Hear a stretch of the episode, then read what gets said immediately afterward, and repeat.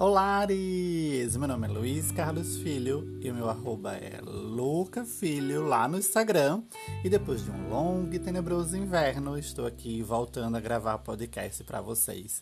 Sabe o que eu fui ver? O último podcast eu gravei em 2020 e ainda disse assim: voltando a gravar. E foi o último. Vamos recomeçar? Vamos. Que eu ensinei lá no último podcast? Comece, comece. Então eu tô aqui para começar, recomeçar. Começar com o que tem. É uma das frases que eu mais gosto. E para quem disse lá no Instagram que tá com saudade das rádios do Luiz, que tal a gente fazer as rádios do Luiz aqui no podcast, hein? Uh, queria compartilhar com vocês que eu tô fazendo parte de um clube do livro e estamos lendo o livro de Ikigai, o segredo dos japoneses para uma vida longa e feliz. O livro é de Hector Garcia e Frances Miralles. Uma coisa interessante desse livro é que ele nos incita, nos inspira a gente pensar qual o meu Ikigai, qual o meu propósito, por que ou para que ou para quem eu acordo todos os dias de manhã. É interessante que a gente teve um debate sobre esse livro e a gente ficou refletindo justamente sobre isso. Na nossa sociedade, que é uma sociedade ainda muito com a visão capitalista, muitos de nós temos o nosso único propósito: acordar para trabalhar. É, a gente acorda para ir trabalhar e a gente dorme para no outro dia trabalhar. E é um propósito que muitas vezes se perde, cansa o propósito às vezes é pagar conta. Eu tenho que trabalhar porque eu tenho que pagar conta. A gente fala até isso brincando, né? Ah, alguém tem que trabalhar para pagar os cartões, para pagar os boletos. Mas qual o propósito da sua vida? Por que você se levanta todo dia?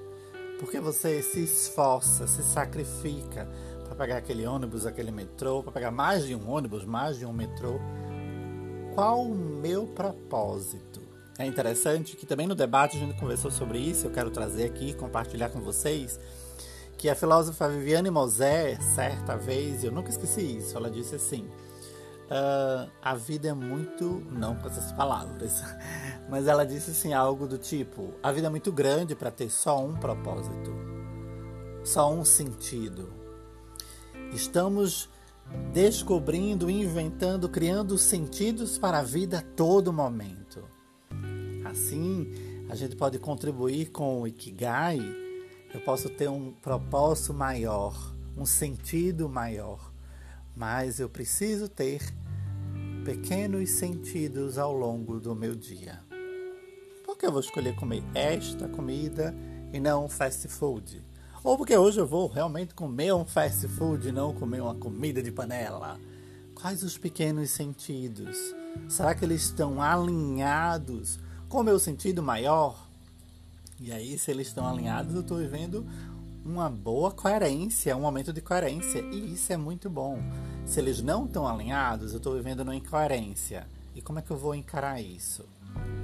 Lembrando que eu estou fazendo essas perguntas para você, não no sentido de te acusar, tá? Não quero ser o superego aqui, mas de te ajudar a refletir.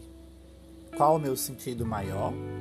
Eu tenho outros sentidos ao longo do meu dia, ao longo da minha vida, que vão alimentar o meu sentido maior.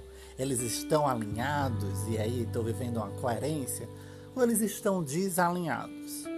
E será que não é por isso que eu me canso tanto? Porque os meus sentidos pequenos, junto ao meu sentido maior, estão desalinhados. Ah, e aí terapia na veia, análise, para ajudar a gente a refletir sobre isso. Ok, uma conversa com um amigo também pode ajudar sim, mas não vai ter o mesmo valor terapêutico, tá bom? Era isso que eu queria trazer para vocês hoje.